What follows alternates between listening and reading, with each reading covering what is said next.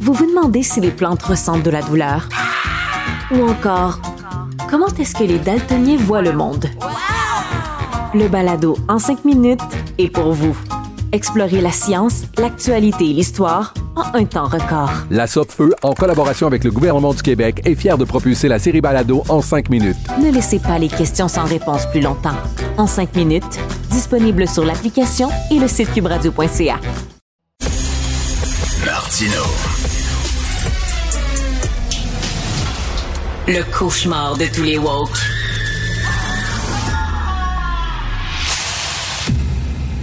Nous parlons d'économie avec Yves Daou, directeur de la section argent, Journal de Montréal, Journal de Québec. Yves, il me semble que quand ton entreprise va pas bien, puis tu coupes des postes, tu donnes pas des bonnets puis des, des dividendes. Je sais pas.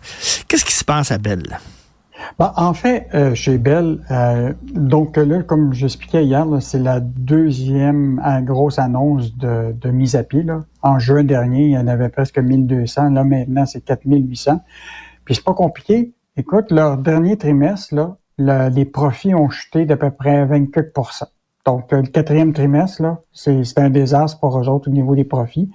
Donc, euh, là, ils disent, ben, pour 2024, là, ben, malheureusement, on est obligé de trouver 200 millions d'économies un peu partout. Donc, ils ont coupé 4800. Ce qui était difficile à voir, c'est où les postes seraient coupés. Et là, euh, Sylvain Larocque euh, a réussi à à avoir des informations, mais là, tu aurais 400 postes qui seraient retranchés du bureau de Bell euh, au Québec et en Ontario. Tu sais, il y a un siège social ici encore de Bell, même si tous ses dirigeants sont à peu près à Toronto, mais il y a un siège social à l'île des Arts, dont les étages sont souvent presque que vides, là, mais donc ils vont couper là. Chez les techniciens euh, dans les euh, deux provinces, il y aurait autour de 200, 300 postes, puis une centaine dans les radios au Québec. Hmm. Et en plus de ça, bien évidemment, ils ont vendu des, euh, des, des sept stations euh, de leur euh, 24 euh, radio qui, qui voulaient vendre ici au Québec à une compagnie qui s'appelle Arsenal Media. Mais c'est drôle, c'est que en même temps qu'ils annoncent ces résultats-là, ils annoncent qu'ils augmentent le dividende auprès de leurs actionnaires. Et, et ça, c'est un enjeu, Richard, parce qu'on le sait, on est encore dans un système capitaliste, que les entreprises publiques se financent à partir de la bourse. Et là, malheureusement, si le même matin, tu décides de couper le dividende à tes actionnaires, là, ben là, tu risques d'avoir des gens qui sont peut-être pas contents. Fait que euh, là, on coupe dans les, dans les jobs, les profits sont en baisse, on augmente les dividendes aux actionnaires. Mais en même temps, en même temps, une entreprise qui se porte mal, là, OK, là, il faut qu'elle jette du lest là, parce qu'elle va tomber. Là. Fait qu'elle jette du lest, elle, coupe des postes. Et là, en coupant des postes, ben, elle se porte mieux. Étant donné qu'elle se porte mieux, ben, les dividendes aux actionnaires augmentent. C'est ça le système capitaliste aussi. Là, sais. Puis, puis, puis, oui, puis l'autre affaire, c'est que, comme Sylvain Larocque l'expliquait, Bell Media, demeure là encore largement rentable. L'année dernière, ils ont fait un bénéfice d'exploitation de 697 millions. Écoute, puis la hausse des revenus était de 22 OK? Puis, euh, donc, euh, il en demeure pas moins que c'est encore une entreprise rentable, mais là, le problème, c'est que le dernier trimestre, il a été désastreux pour eux. Puis là, eux autres, ils vivent la même chose que que Québécois Média, puis TVA, puis tout le monde. C'est que la, réalité, c'est que là, le marché publicitaire, puis la réglementation du CRTC fait en sorte que ces joueurs-là sont squeezés, tu comprends-tu, par rapport à, leurs revenus. Donc là, ce qu'ils regardent, c'est la profitabilité, puis effectivement, ah, ils vont être obligés de, réduire des, postes. Donc, on, est vraiment dans une période, là, tu sais, de, moi j'appelle ça des crémages, là, où ce que tu vois très bien que des, on l'a vu là, dans le cas des banques, c'est tout en, migration, là, du, du, du, traditionnel au numérique. La même chose pour les médias. On ici qu'on était dans un mode traditionnel, puisque là, de plus en plus, il y a de la compétition vers le numérique.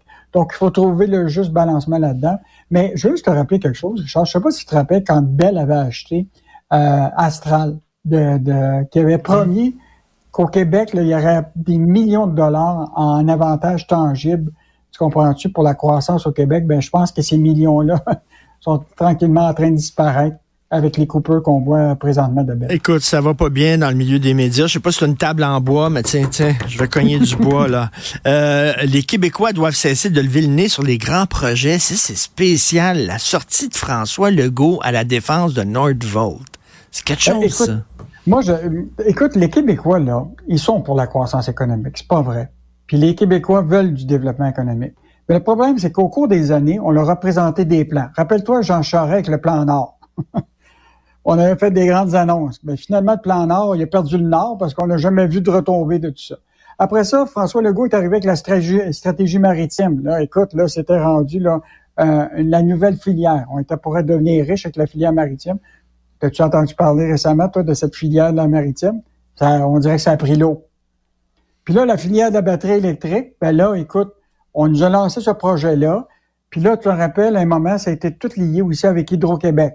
Est-ce qu'on va avoir assez d'électricité pour pouvoir nourrir les autos électriques qui vont être sur notre marché? Est-ce qu'on va avoir assez d'électricité pour euh, euh, les, les, usines qui vont arriver pour se construire? Mm, mm. Puis là, on s'est aperçu que toute la filière de la batterie électrique, puis les blocs d'énergie, c'est important. Alors là, le goût nous a dit, ça, ça là, on va, on va manquer d'électricité, on va prendre des barrages.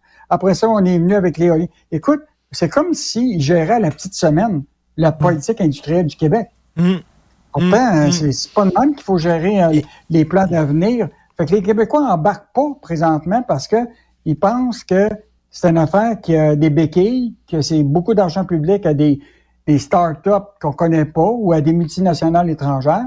Fait que pense pas que les Québécois sont contre le développement économique? T'as parfaitement raison. T'as parfaitement raison. Et Yves, on a l'impression qu'il est comme parti sur une ballonne.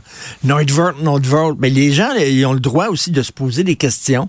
Puis quand je lis, moi, justement, la section que tu diriges, la section argent, là, puis dire que l'entreprise en Suède, ça va pas très bien. Puis que, tu sais, tu regardes ça, puis c'est pas qu'on est contre le développement économique, mais on a le droit de se poser des questions.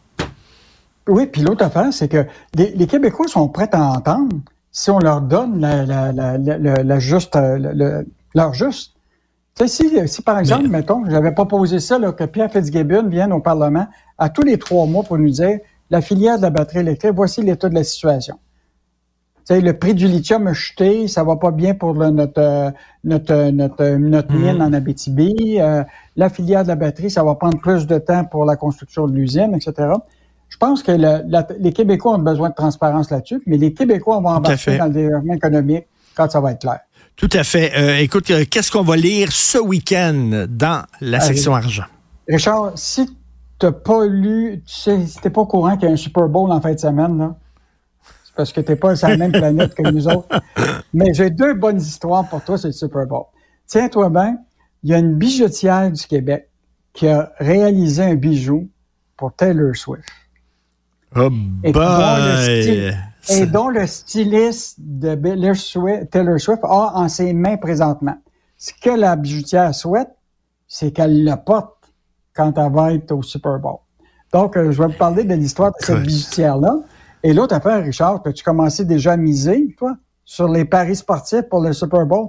Écoute, je connais rien au football. c'est de... Ah, ben là, ben, t'as, peut-être plus de chances de, de gagner le gros lot 6,49.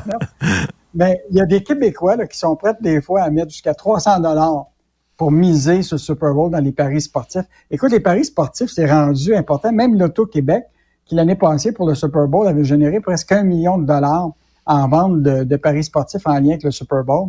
Euh, donc, un engouement pour euh, cet événement-là.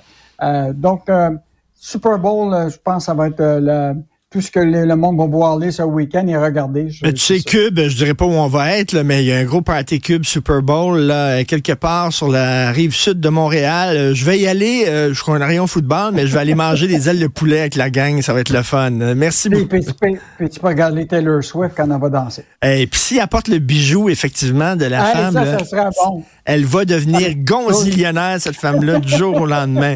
Merci beaucoup et bon week-end. Bon week-end. Salut.